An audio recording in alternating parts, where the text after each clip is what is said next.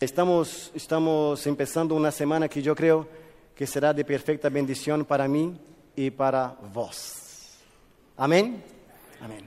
Así que mire a su lado, este, estire la mano y da una bienvenida a la persona que está a su lado, quizás un abrazo, aproveche este momento para quedar un poco más tranquilo. Esto, qué gusto, ¿ah? Lo pueden también ustedes, chicos, eso. No aproveche mucho, no aproveche, tranquilo. Esto pasa en un internado, ¿no? Se dan la mano, le quiere todo el cuerpo, ¿no?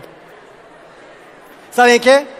Eh, yo, he yo crecí en la iglesia y como yo he crecido en la iglesia, eh, siempre pasaba de que cuando el predicador decía, por favor, gire a la derecha o gire a la izquierda y de un abrazo en su, una persona que está a su lado. Mi sueño era tener a alguien bonito, bonita, pero nunca me pasaba eso. Siempre estaba mi amigo ahí con su olor lindo, ¿no? Pero, pero acá no pasa eso porque son, son muy lindos, muy lindos, muy lindos. Sóstenes. En la parte hispana, el nombre Sóstenes a veces no suena bien, ¿no? Cuando yo llegué a, a, Perú, eh, mi apellido es Andrade, Sóstenes Andrade.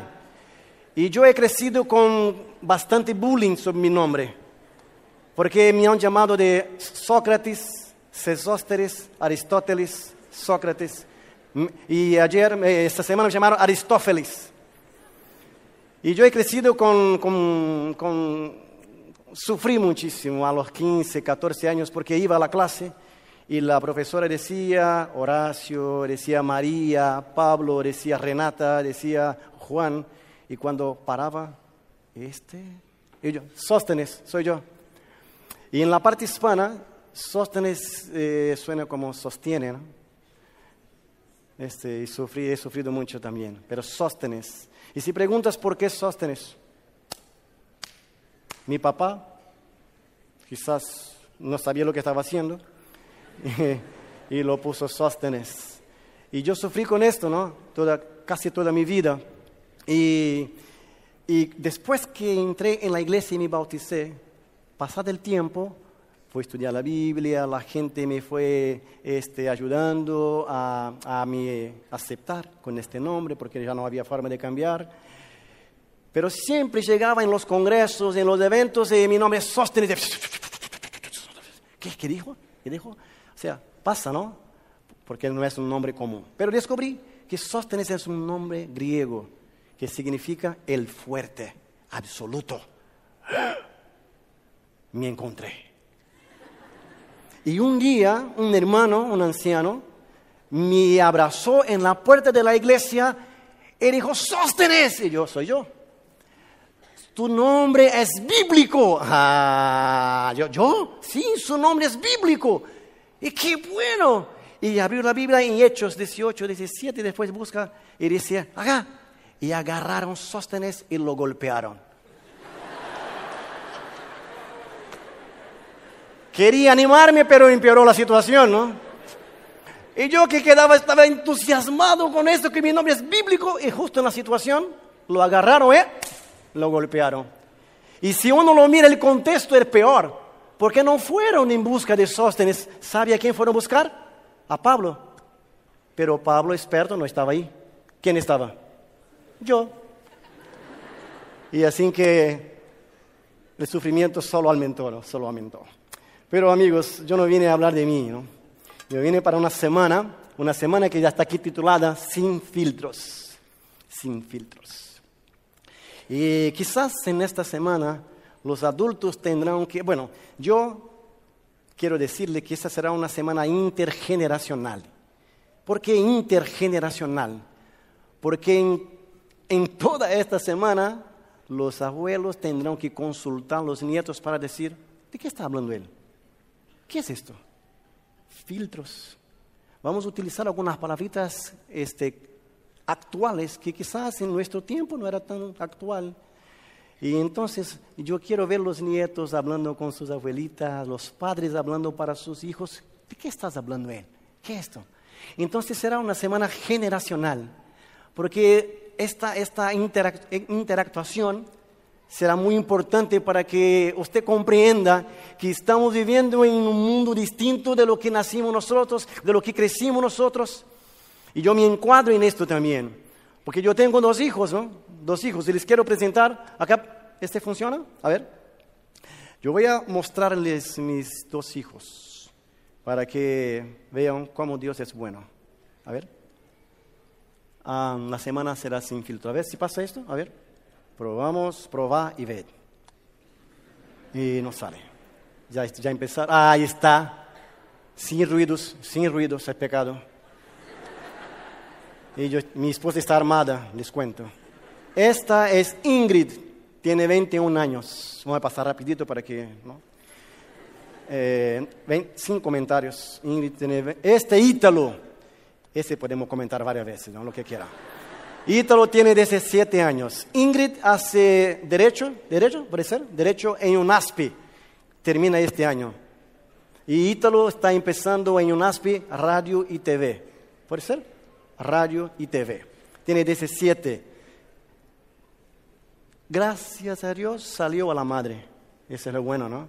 Entonces, esto, es lo bueno de nuestra familia. Tiene la sangre muy fuerte.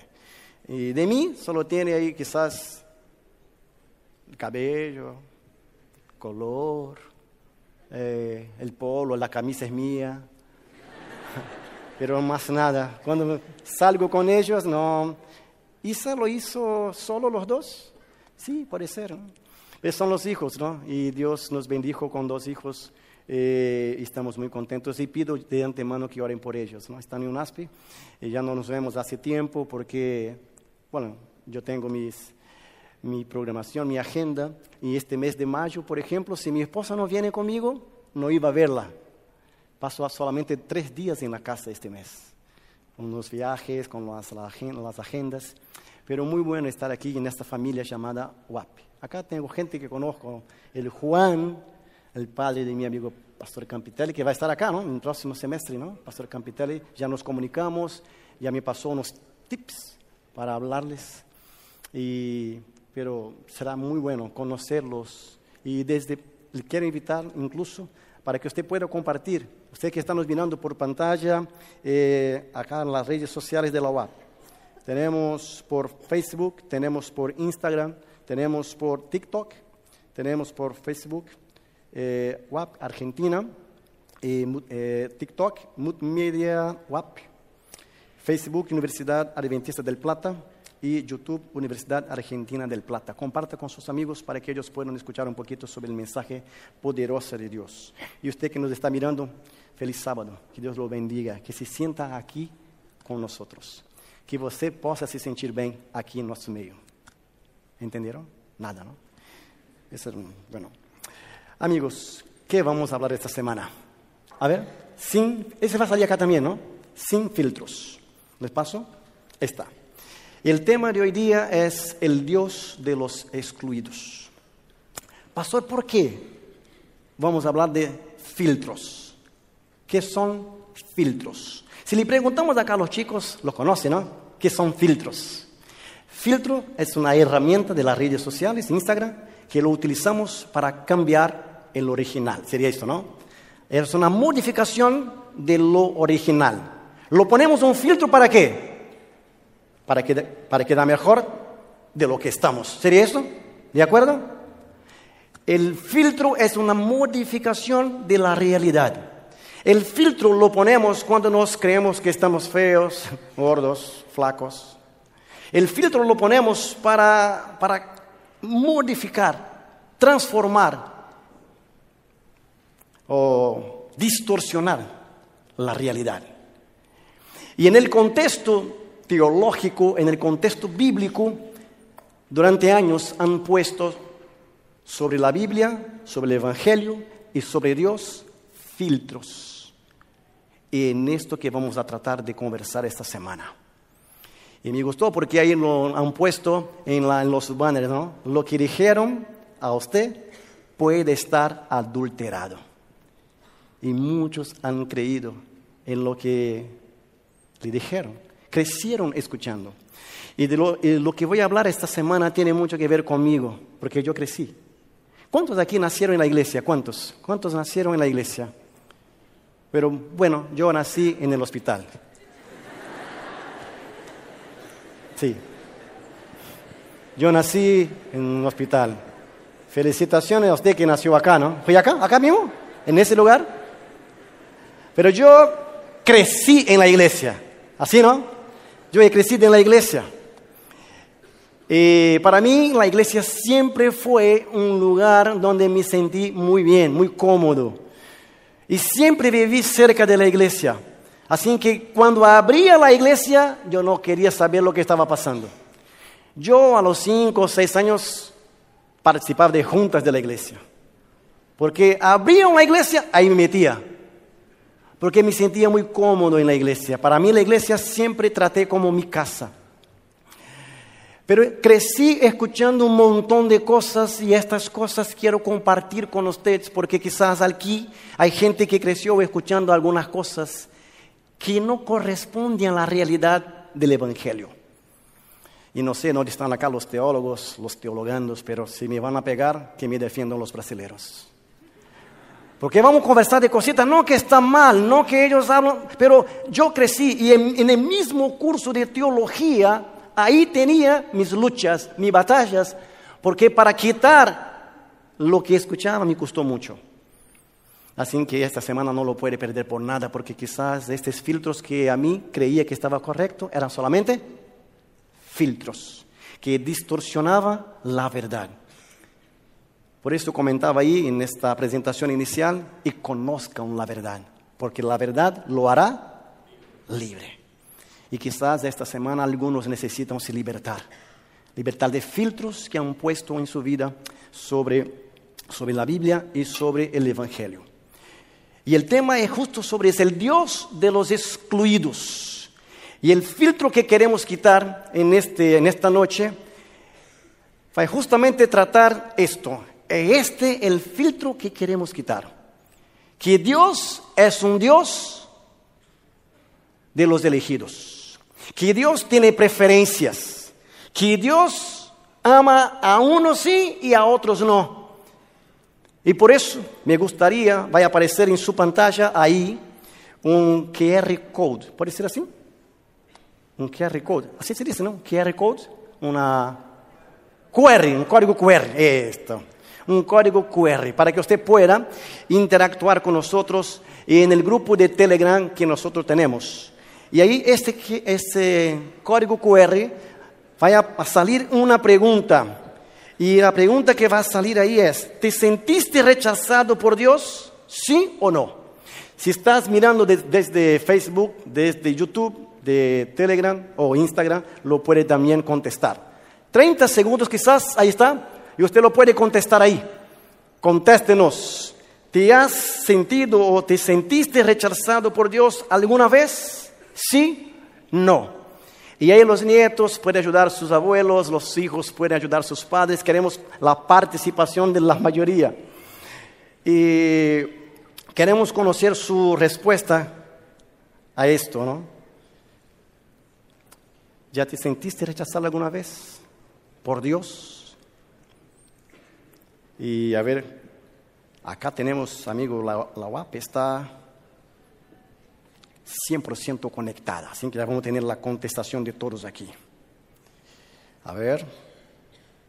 Mientras recibo acá, y de paso, si usted contesta por, por este código QR, ya va a entrar en, nuestra, en nuestro Telegram de la semana WAP.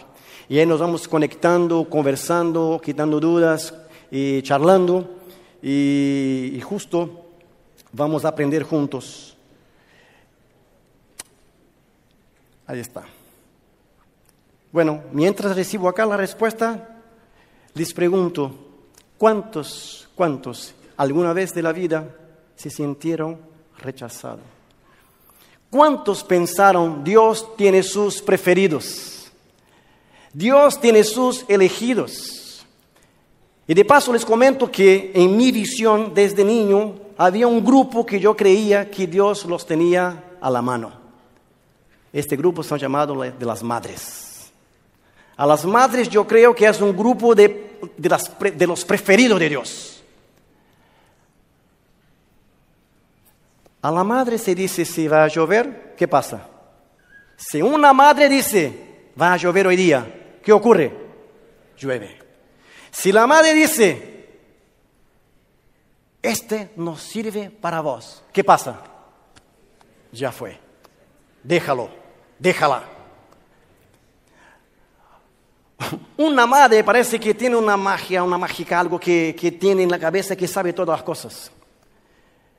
Y cuando niño, cuando pequeño, menor todavía, más chico todavía, yo oraba a Dios y decía, ¿por qué a ella sí y a yo no? Porque yo he tratado de contestar a mi mamá, yo he, yo he tentado siempre contrariarla, decir, no, no está mal, está mal. Pero percibía que todo lo que decía mi mamá, Dios firmaba abajo.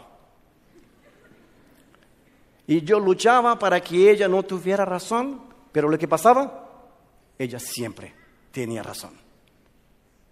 Entonces un grupo que para mí siempre fue los preferidos, los queriditos de Dios, las madres. ¿Cuántas madres tenemos aquí? Ah, algunas madres, ¿no? ¿Cuántas quieren ser madres? Ajá, varias otras, ¿no?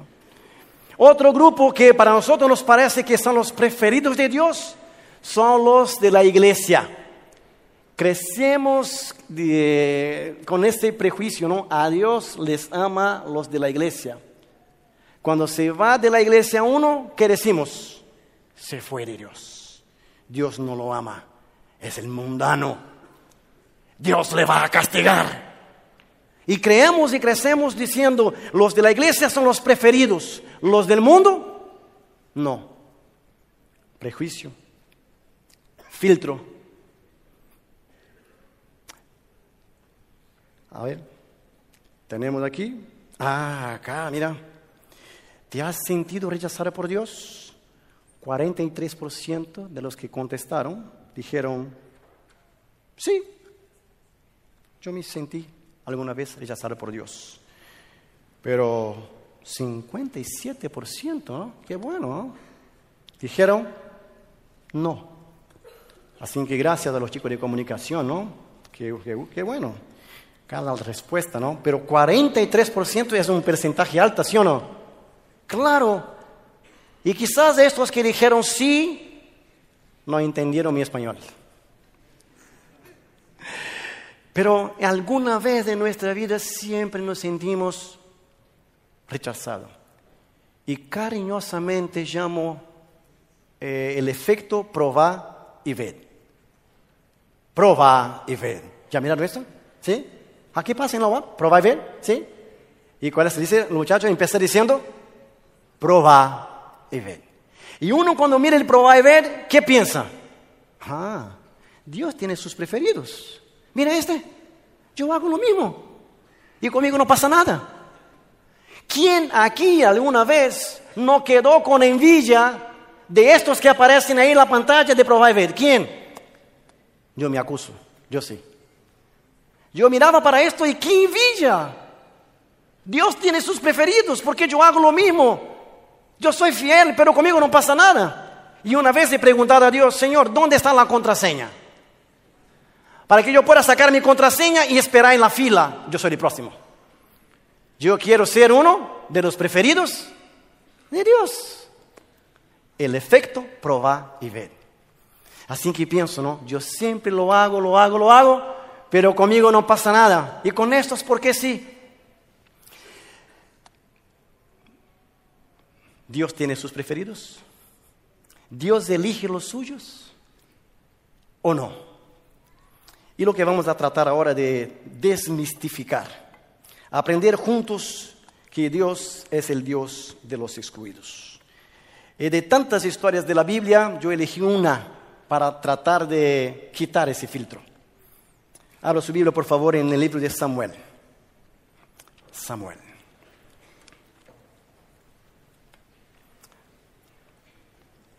Samuel, capítulo 16. Es una historia muy conocida. Porque vamos a aprender hoy día, ese no funciona, no anda, ¿no? Creo. A ver, yo quiero volver un poco atrás. A ver, ah, creo que eso no va a funcionar. Se puede volver, estoy. Vamos a aprender hoy día que el Dios de los elegidos escogió a los excluidos. Y esta es una historia muy conocida por todos.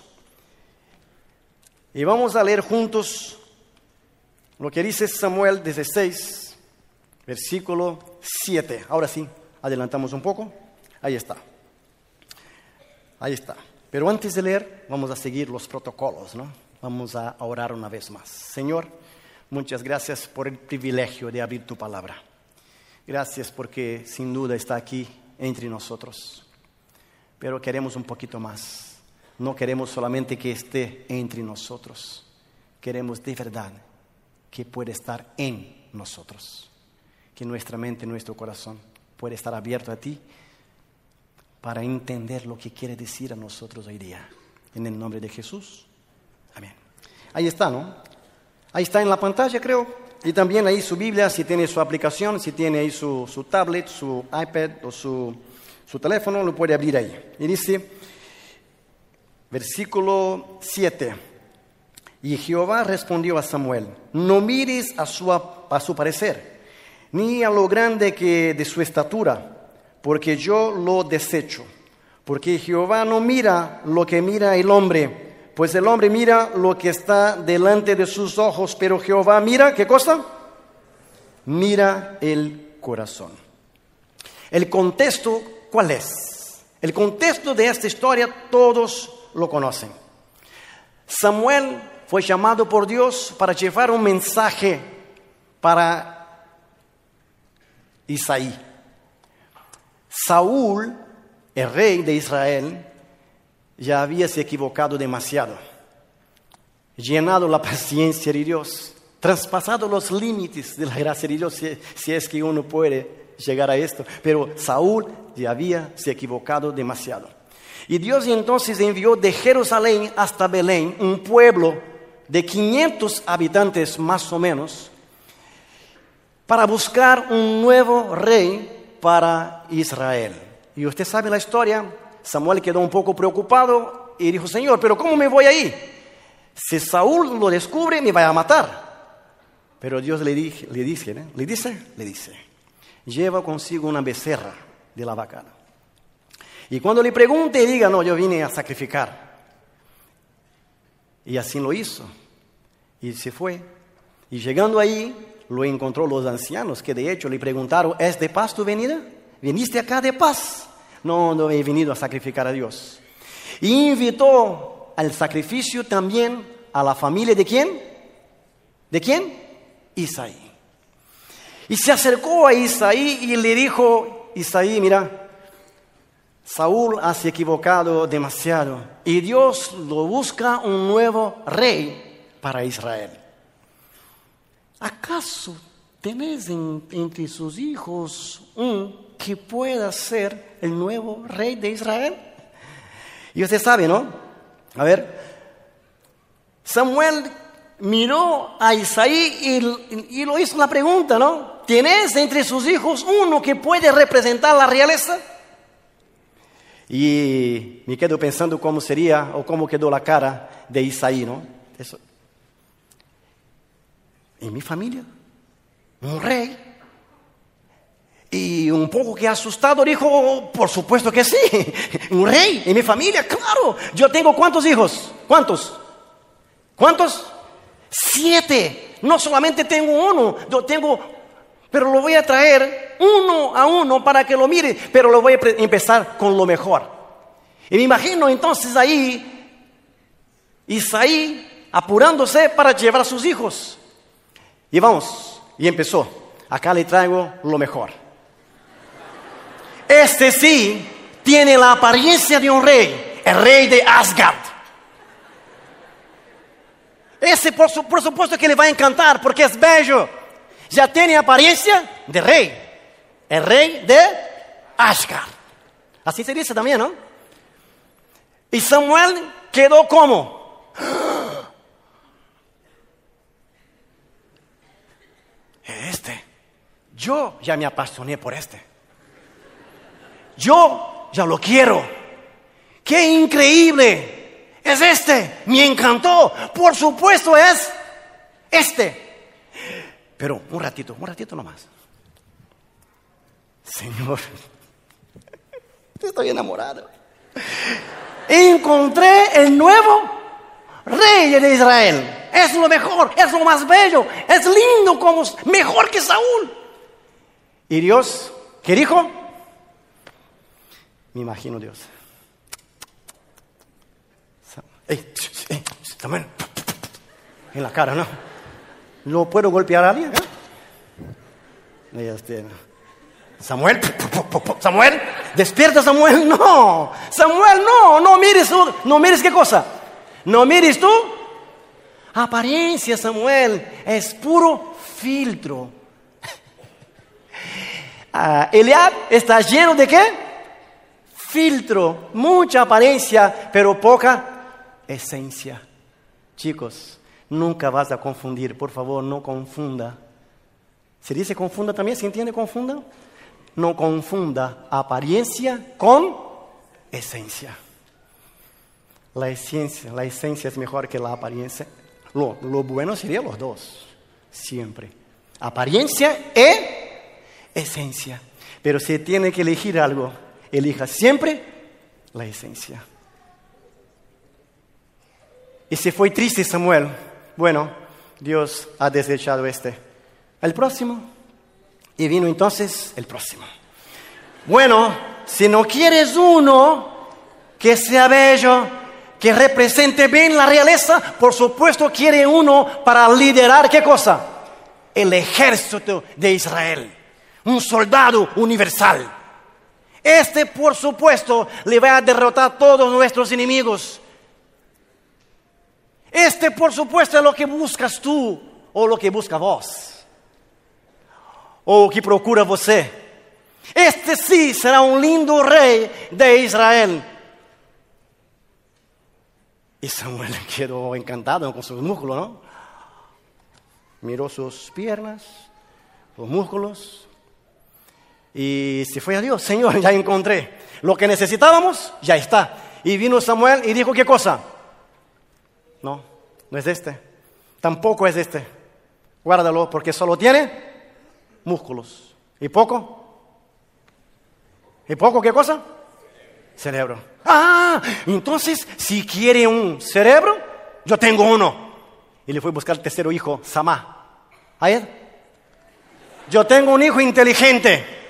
Yo tengo un hijo que es estrategista. Yo tengo uno que vaya a salvar, porque aunque no tenga fuerza, tiene qué cosa? Inteligencia. Sabe manejar la cosa. Tiene todo que juntando mis hijos todos está en él.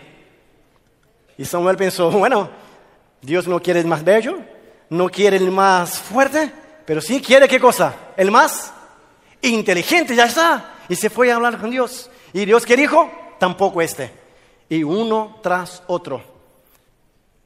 No agradó a Dios. Desesperado, Samuel lo mira a Isaí y dijo, ya se terminó. Ya acabó. No hay más nadie. Isaí quedó. Ah, sí, sí, hay uno. Y miren, amigos, miren, hay uno. Y ahí está. Desesperado, Samuel dijo, no hay más nadie. Y bueno, versículo, versículo 11, entonces dijo Samuel a Isaí, ¿son estos todos tus hijos? Y respondió, mm, queda uno más. Mira lo interesante, ¿no? Queda un, ¿el qué cosa? El menor, el más flaco el más débil, pastorcito que está cuidando de las ovejas, ni su nombre su papá lo llamó. Estoy hablando de quién, amigos? David, olvidado por su propio padre. David no fue invitado para una fiesta familiar. Si uno de sus hermanos es elegido rey, David se iba a enterar por dónde? Por Instagram, por Facebook, por YouTube de la UAP. Eliam es el nuevo rey de Israel. mira, mil me gusta. Y yo tampoco sabía. Y lo interesante es que Samuel lo, lo, habla con, perdón, Isaí lo habla a Samuel, el menor, el más pequeño. Y el término, voy a hacer ahora una media con los teólogos, el término que utiliza es Hakatán o Akatán, que quiere decir el menor, el más pequeño, el más débil, el más flaco. Ni su nombre, su papá lo llamó. David fue uno que fue olvidado por su propio padre. David fue excluido de la fiesta familiar. Y en este momento me gustaría mirar a vos y preguntarle, ¿no? ¿Alguna vez te sentiste olvidado por su propia familia? ¿Alguna vez se sintió desubicado en su propia casa? ¿Alguna vez has deseado mucho que las vacaciones se terminasen para volver a la universidad? Porque aquí te sientes amado, valorado más que en tu casa. ¿Alguna vez te has sentido totalmente excluido de la familia, de los amigos? Así se sintió David. El joven, el hijo que se fue olvidado por su propio padre. Ni su nombre su padre llamó, le llamó de Hakatán. Hakatán. Y se acompaña el texto, sabe lo que pasó. Samuel entonces, ¿qué hace? ¿Qué hace Samuel? Derrama en la cabeza de David el aceite de, de la unción. David es elegido. David es escogido rey de Israel. Y ahora sus hermanos le miran no como lo miraba antes. Sus hermanos le miran con otros ojos. Porque sus hermanos entienden que es para los más pequeños que Dios ha preparado las grandes cosas. Sus hermanos entienden que es para los pequeños que Dios ha preparado las grandes cosas. Amén. Entonces, si te sientes que estás pequeño, si te sientes jacatán, si te sientes el menor, perciba, Dios ha preparado grandes cosas para vos. Reciba la bendición, diga amén. Pero pastor, yo no me siento pequeño. Qué bueno. Si te sientes grande, qué bueno. Pero en la historia de David está claro que Dios busca no lo que está a la vista de los ojos, sino que lo que está en el interior del corazón. David es bello, pero quizás no como Eliab. Era fuerte, pero tal vez no como Samá o otro de los hijos. Era el menor, era el pequeño, pero Dios eligió a él. Pero si usted me dice, pastor, ¿y qué pasó? Terminó la unción de David y él se fue a tomar su reino, se fue a pelear, a buscar en Jerusalén su corona. ¿Fue esto que pasó? No, lo que ocurrió, queridos, fue que terminó el día, terminó la unción y ¿qué hizo David? ¿Alguien, ¿Alguien se anima? ¿Qué hizo David? Se fue a cuidar de las ovejas. David fue elegido, David fue puesto como rey y cuando terminó, ¿qué, qué harías tú? ¿Qué harías tú? Es el nuevo rey. ¿Qué, harías tú? ¿Ah? ¿Saldría corriendo para qué? Para buscar su corona. Pero David, ¿qué hizo? Volvió a cuidar de las ovejas. Ahora, mire un texto que está en 1 de Corintios. 1 de Corintios capítulo 1, versículo 27,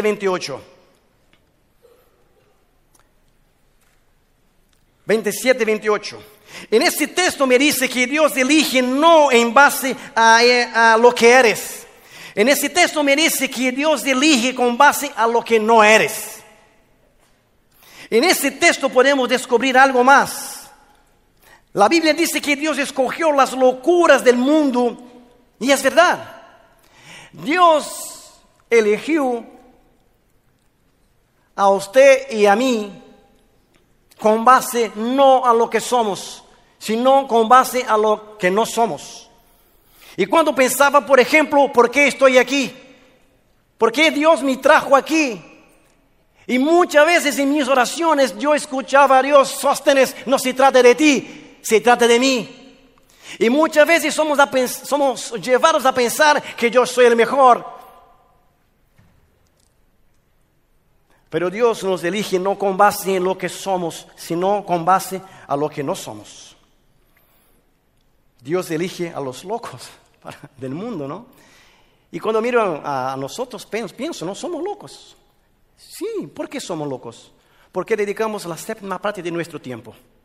Dedicamos 10% de nuestro dinero y toda una vida, una vida por una causa que no la vemos. Somos locos. La gente afuera nos trata como locos. ¿Cómo vas a cerrar su comercio, su negocio en el sábado? ¿Cómo me viene a pedir trabajo si no trabaja dónde? ¿Qué día? En el sábado. Es un loco. ¿Ya escuchaste eso? A ver, ¿cuántos locos hay acá? ¿Alguno, no? Yo a veces, loco, eres loco. ¿Cómo vas a escuchar a tu pastor? Está mintiendo para vos. La Biblia no nos sirve más. Locos. Pero Dios ha elegido a estos. Dios ha buscado a estos. Y es verdad, amigos. Toda nuestra vida por una causa quizás que no la vemos. Y es por eso que la Biblia dice que Dios escogió lo necio del mundo ¿Para qué? Dios ha escogido los necios del mundo para confundir a los sabios, para avergonzar a los que se dicen inteligentes, sabios. Dios ha escogido los débiles para avergonzar a los fuertes. Dios escogió lo despreciable justamente para avergonzar a aquellos que se creen muchísimo. David no fue elegido por lo que era, sino porque lo que no era. Y nosotros vivimos en esta búsqueda de ser, ¿no? Y cuando la gente habla con nosotros y quiere conocernos, cuando nos presentamos a las personas, hablamos de nuestros sueños. Yo voy a hacer esto, yo voy a hacer esto, yo voy a conquistar esto. Hablamos de nuestros sueños. Y pensamos que por conquistar algo, un título, una carrera, un posgrado, un doctorado, vamos, vamos a tener dignidad. Y con esta dignidad la gente nos va a respetar. Yo viví en lugares donde la gente antes de hablar su nombre habla de su, título. Yo viví en lugares que la gente antes de decir su nombre habla de lo que, de lo que hizo, de lo que tiene, pensando él que es por eso que será juzgado. Y vivimos por detrás de estas cosas creyendo que en la sociedad de la meritocracia que vivimos, tenemos que tener, tenemos que ser para tener respeto. Y muchos pasan toda la vida corriendo por detrás de cosas y al final descubren que no sirvió para nada. Y como dice el sabio, vanidad de vanidad, todo es vanidad. Pero pastor, ¿estás despreciando la educación? Pastor, ¿estás diciendo que no tengo que... No, no estoy diciendo esto. Estoy diciendo que no podemos hacer una cosa para hacer otra. Tenemos que saber muy bien quién somos y para Dios lo que es imprescindible, lo que es esencial. Y muchas veces estamos pasando la vida corriendo por detrás de cosas equivocadas, pensando que con esto vamos a ser respetados, vamos a ser los mejores. Y lo que pasa después, viene Dios, viene Dios, Dios y acaba con nosotros, diciendo, hijo, yo no te elijo por lo que eres, yo te elijo por lo que no eres. Una encuesta, ahora voy a hacer ahí una, una, pequeña gracia, a ver, con los brasileros. Ahí está, en portugués. Una encuesta de Hype Science constató que el amor de un padre es una de las principales influencias en la personalidad humana. El amor de un padre es esencial, es la principal influencia en la personalidad humana. No que de la, de la, que de la madre no sea, son distintos. El amor del Padre transmite seguridad. El amor del Padre es tratado como el amor de la lateralidad. Un padre agarra a su hijo y lo pone, ¿qué tal? ¿Qué tal? A su lado. Vamos. El amor de la madre es face to face, ¿no? La madre enseña de qué manera. Lo mira en los ojos y dice, hijo, no haga esto, porque si hace esto se va a salir mal. Pero el padre, ¿qué hace? Lo agarra por la mano, lo pone a su lado y ¿qué dice? Vamos, anda conmigo.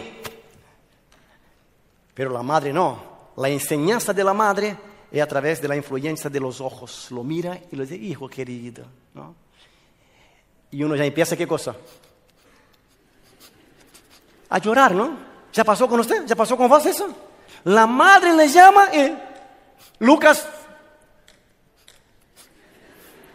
Pero el padre, ¿qué hace? ¿Qué hace el padre? Lucas, le pone la... Y esto es interesante, ¿no? Los psicólogos me, me ayudan, ¿no? El amor del padre es el amor de la lateralidad. El amor de la madre, ojo, face to face. El amor del padre trae seguridad. El amor del padre nos ayuda a crecer con una conciencia más eh, fuerte. El amor del padre nos enseña a tener una personalidad más fuerte. Hay pedagogía acá, pedagogía, así se dice, ¿no? Pedagogía, así. Es la, la, la, carrera que enseña a enseñar. Mi mamá tenía una otra manera de enseñar, la palodagogía. ¿Conoce esa ciencia? ¿Alguien pasó por esta, por esa enseñanza? Mucho, ¿no? ¿Acá alguien? ¿Palodagogía conocen? Mi mamá tenía un palo. Y esta es una de las cosas que yo creo que las madres son las preferidas de Dios. Porque tenía una, ¿cómo se dice? Mira, mira. Una mira impresionante. Uno se va corriendo, pasa 10 días corriendo. Y la madre como David. Y una vez mi mamá, no, usted no me voy a contar porque piensa que yo soy un mentiroso. Pero quien ha pasado por eso sabe que es verdad. Uno puede correr y la madre...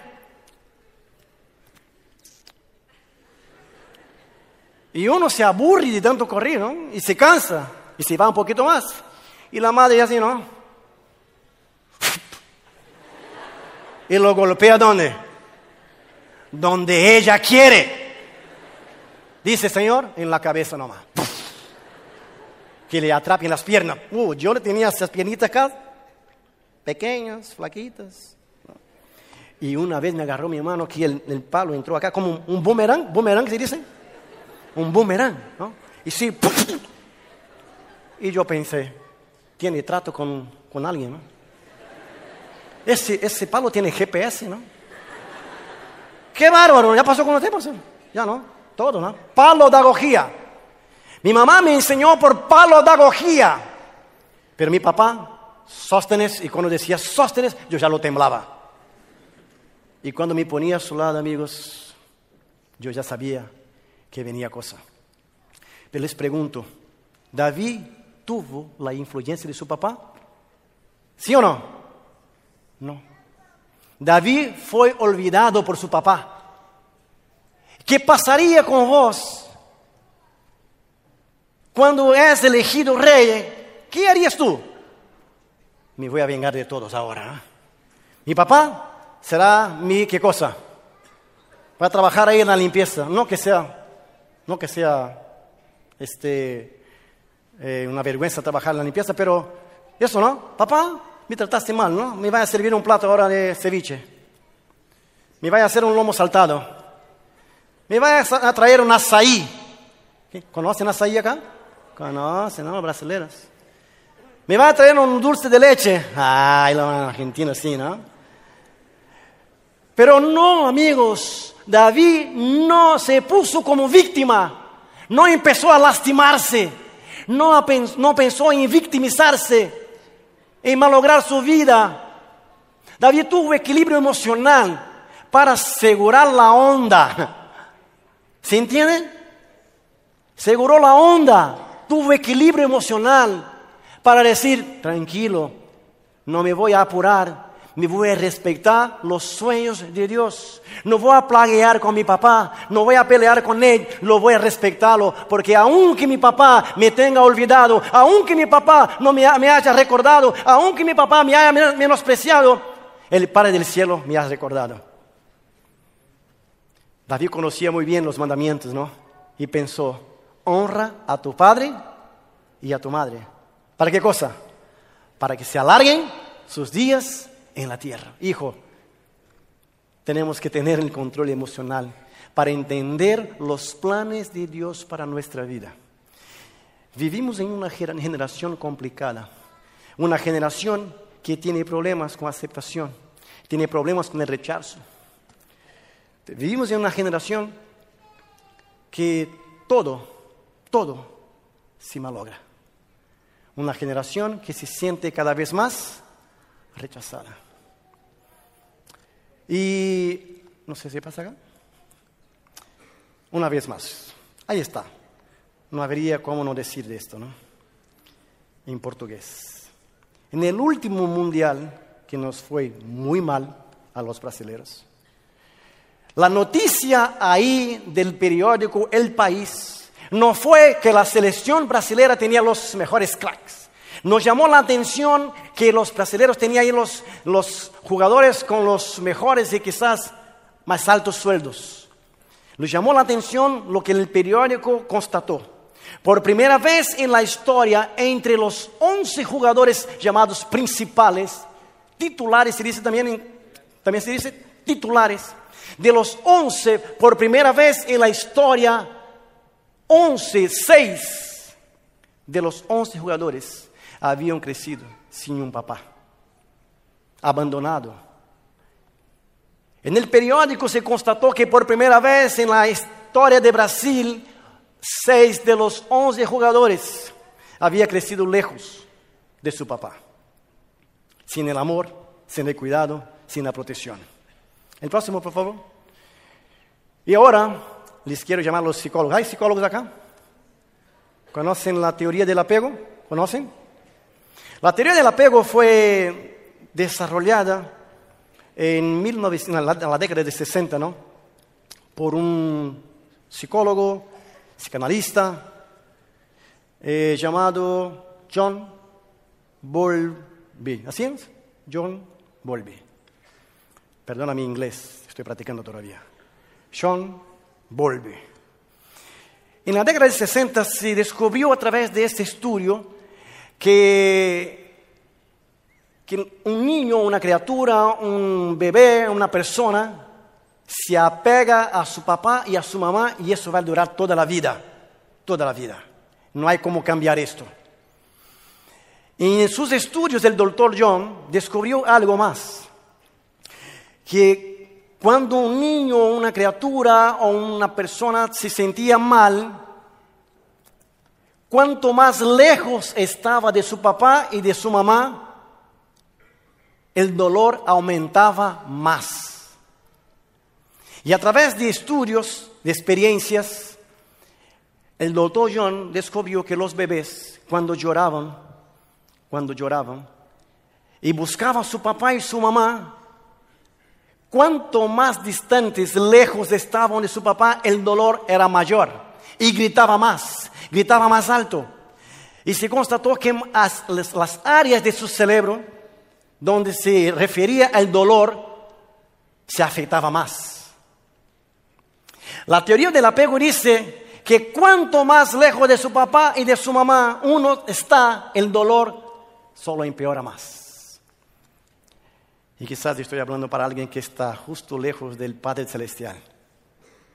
Y el dolor le parece mucho más fuerte.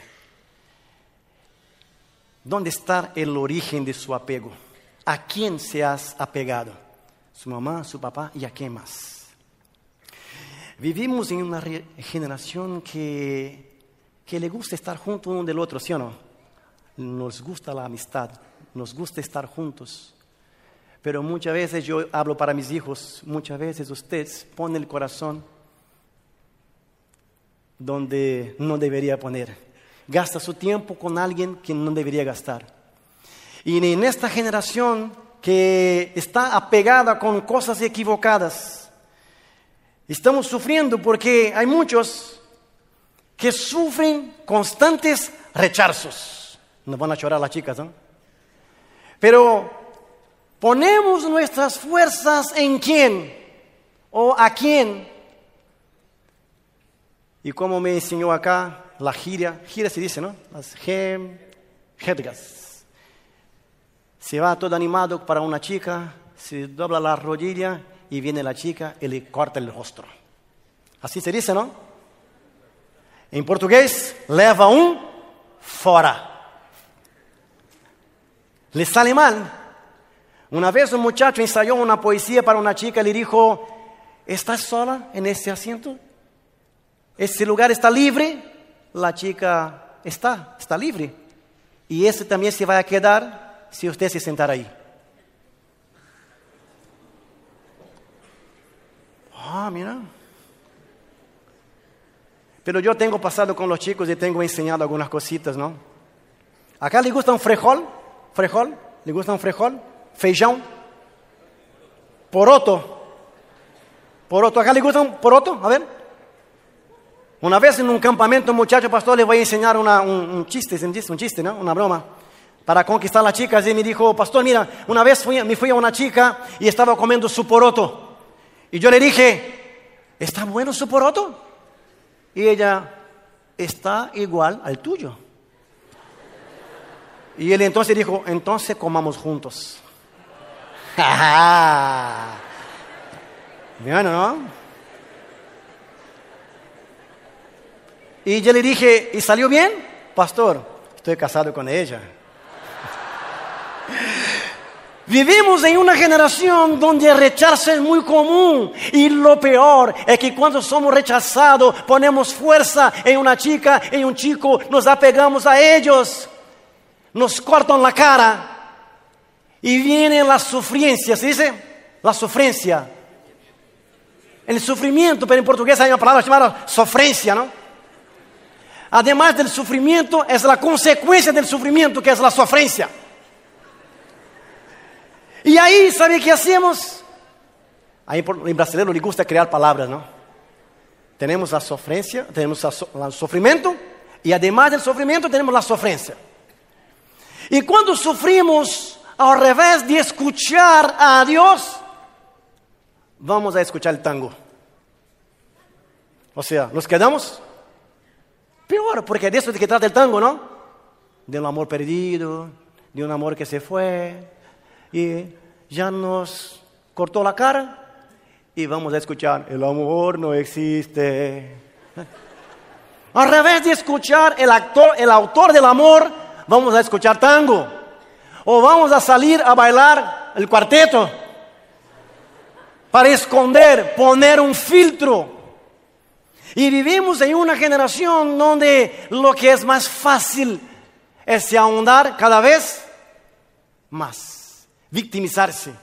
Ponemos nuestras fuerzas, nos apegamos a las personas equivocadas, nos apegamos a cosas equivocadas y pasamos a sufrir más. ¿Qué ocurre? ¿Qué pasa? Le quiero dar un consejo a los jóvenes adolescentes. ¿Les puedo dar un consejo?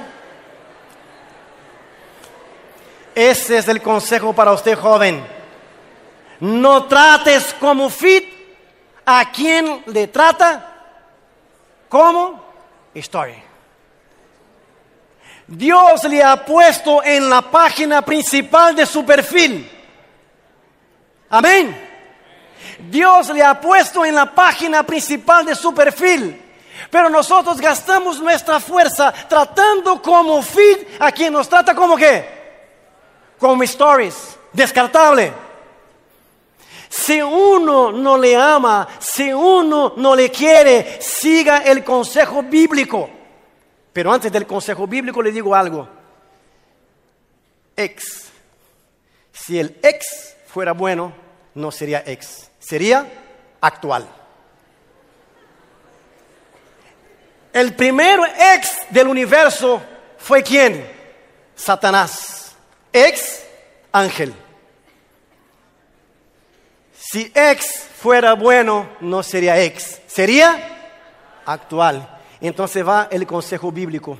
Si uno no te quiere, siga el consejo bíblico. Ame al prójimo.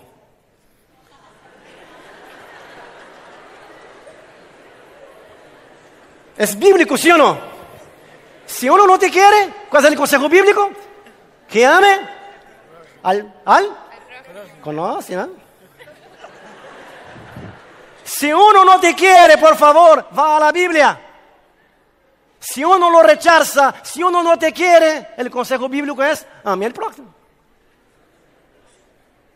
Ame al próximo, próximo. Muchas gracias. Ame al próximo. que venga, la cola anda, la fila anda. ¿Y usted cómo está? Escuchando tango. No, no viva de la sufriencia, no quede en el sufrimiento, ame al próximo. Ahora sí, ¿no? Es el consejo bíblico. David fue olvidado por sus padres, fue olvidado por sus hermanos, pero jamás fue olvidado por Dios. Amén. Dios estaba pendiente de David, Dios estaba ahí con David. Dios lo amó, Dios lo quiso, Dios lo trajo para junto de sí mismo. Pero si estás pensando que vine acá para hablar de ti o de vos, y de David estás equivocado, porque de este estamos hablando, de Jesús. David fue rechazado en su propia casa, pero este salió de su casa para ser rechazado ¿dónde? En la tierra. Todos nosotros en alguna vez de nuestra vida hemos rechazado a Jesús. En el texto bíblico que está en Isaías, ¿puede pasar? Encontramos, encontramos una cita interesante, ¿no? Y ahí está. Despreciado y desechado, ¿entre quién? Entre nosotros, entre yo, usted. ¿Varón de qué? Dolores. ¿Experimentado en qué? En quebranto. Y como que escondimos el rostro, fue menospreciado y no lo estimamos. Todos nosotros en algún momento de nuestra vida hemos rechazado a Dios. Él sabe lo que es rechazo. Incluso en la cruz, cuando estaba por morir, ¿qué dijo? Padre mío, ¿por qué? ¿Por qué qué cosa? ¿Por qué me has desamparado? ¿Se sintió? Solo. Se sintió solo. Y ahora vemos a David en algún momento de su vida pensando que estaba mal, que ya nadie lo quería, Dios lo hizo grande entre los pequeños, Dios le hizo grande entre los grandes. Y hay algunos datos interesantes ¿no? que me gustaría hablar sobre David. Rechazado en su casa, pero siempre recordado por Dios. Algunos datos interesantes, ¿no? Se sabe que David escribió cerca de 73 salmos, ¿no?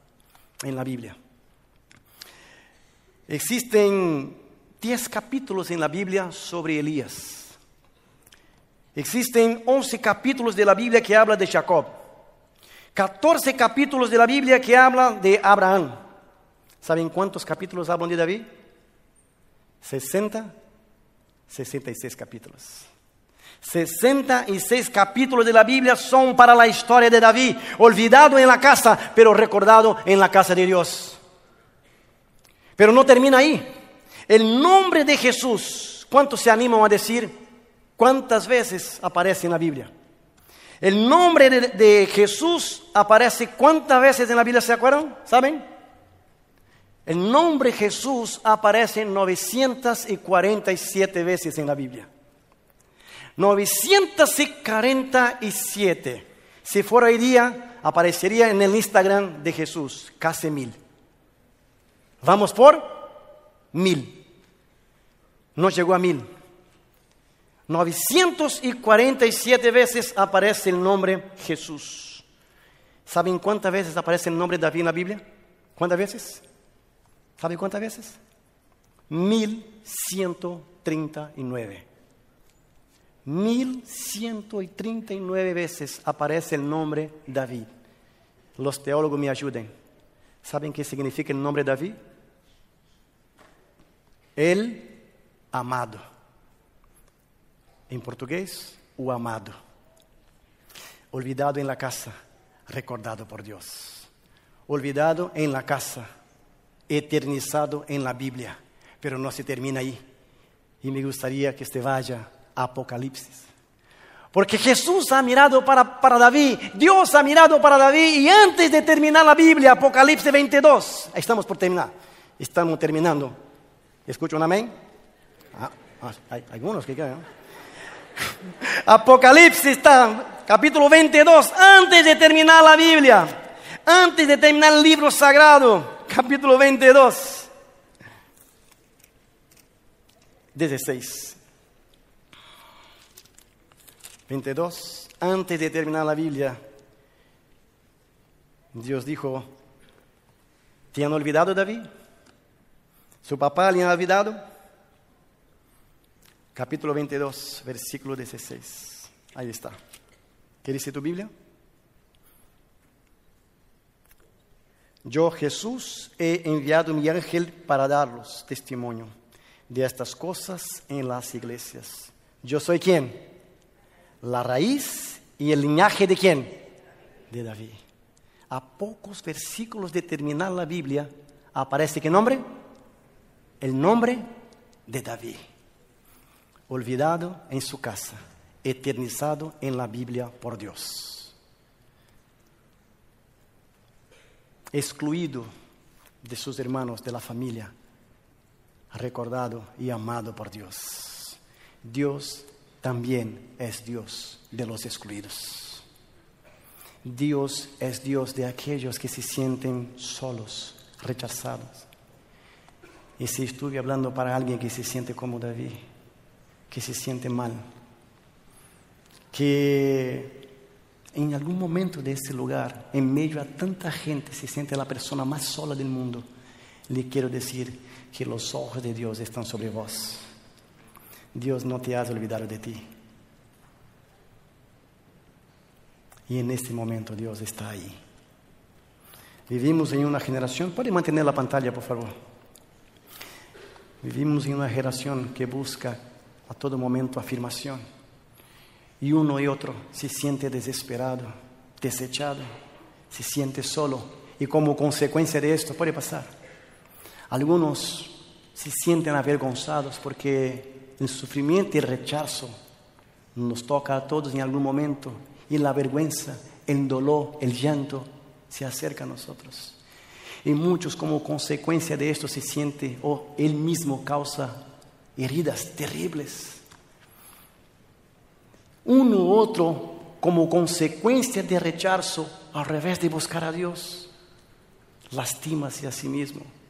Y el color de la vida se va y nuestra vida queda como que en negro y blanco, no hay color, no hay vida. Pero cuando nosotros entendemos que Dios está con nosotros y nos ama, el color vuelve. Dios entiende nuestro llanto, nuestras lágrimas. Y está aquí en este momento para secar las tuyas y decir, hijo, no temas, estoy contigo, no llores, porque yo soy tu Dios.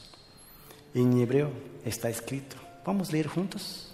Uno, dos, tres. Porque Dios mismo dice, nunca te dejaré, jamás te abandonaré. Si en algún momento de tu vida te sientes solo, desechado, abandonado, desamparado, acuérdate de la historia de David el Dios de los elegidos, de los elegidos, también es el Dios de los excluidos. Y en este momento, para que entienda que Dios elige a todos, a Dios le gusta a todos, a Dios lo incluye a todos. Chicos, acá está adelante pastores de este lugar, hombres, acá hay los capellanes, acá hay personas que pueden ayudarles. Yo me voy, al final de la semana yo me voy, pero ellos quedan. A ellos deben buscarlos para sus problemas, sus desafíos. A estos hombres Dios ha preparado para cuidar a vos, a tu corazón. Vamos a estar toda la semana y me gustaría encontrarlo, orar por vos, abrazarlo. Pero busquen a ellos porque están aquí para ayudarlos. Rodrigo, Lucas, el pastor que están aquí. Vamos a ponernos en las manos de Dios. Señor, muchas gracias por esta noche. Empezamos, arrancamos y quitamos un filtro que quizás molestaba a muchos, que miraban para otras personas, que miraban para los videos de testimonios y pensaba, Dios no eligió a mí, Dios no me quiere, pero entendieron por la historia de David que fue olvidado por su propio padre, que fue olvidado por su propia familia, que fue olvidado por aquellos que debían amarlo.